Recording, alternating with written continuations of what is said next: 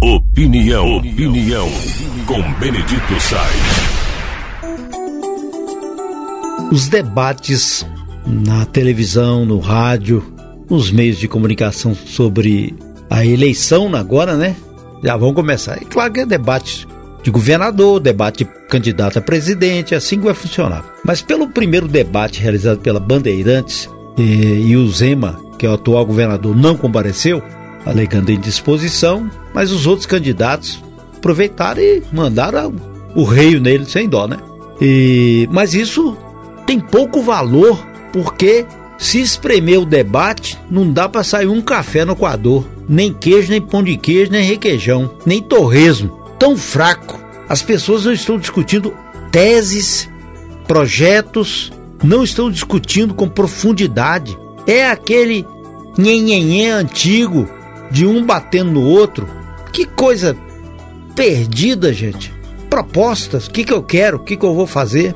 É porque o pessoal tem memória curta, mas na, na quando o, o, o, Zema assumiu, o estado de Minas Gerais estava quebrado.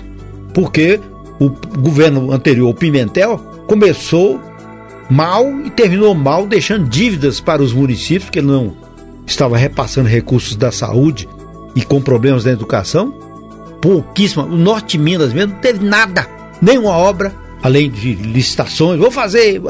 E foi aquela questão mais séria. O salário era atrasado, o salário era dividido para o servidor público, dez terceiro a perder de vista. Problemas, uma crise. E hoje, durante esses quatro anos, houve uma solução. Há endividamento? Há. Há necessidade de ajustamento? Há. Houve uma Covid? Sim uma pandemia paralisante de todo o Estado brasileiro, mesmo assim, apareceu dinheiro para a saúde, apareceu dinheiro para auxílio emergencial. Então, essas nuances todas assim não impediram que o país também se desenvolvesse. Agora vem um período eleitoral. Aparecem os candidatos. Não se faz uma radiografia anterior e nem uma projeção posterior. E o debate meio perdido, é, com ataques, com propostas superficiais. E por enquanto o povo tá, parece estar tá nem ligando muito para isso, não, né?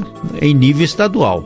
Evidente que em nível federal o, os, os caminhos já estão sendo colocados entre Bolsonaro e o ex-presidente Lula.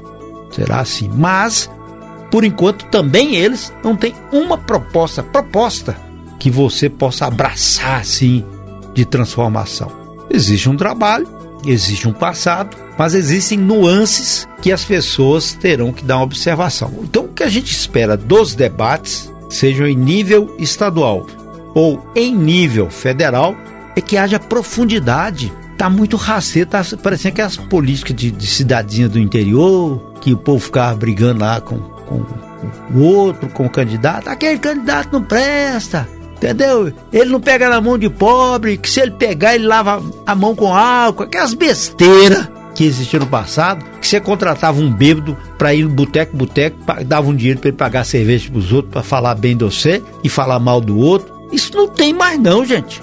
Tem, inclusive, fake news, que é um absurdo, mas tem que ter proposta visível para que a gente possa compreender um mundo melhor, que é esse mundo melhor que a gente tem que imaginar, com essa visão de planejamento, projeto, ação, de onde virá o dinheiro, como nós vamos aplicar. As camadas mais pobres serão beneficiadas, as mulheres, os velhos, os, as pessoas com deficiência, o, sistema hospitalar, o sistema educacional. Proposta. Porque tem gente que fala: não, nós vamos onde é que for subida, não fazer sub, é, descida. Ah, gente, acaba com isso. Que a gente precisa de maturidade.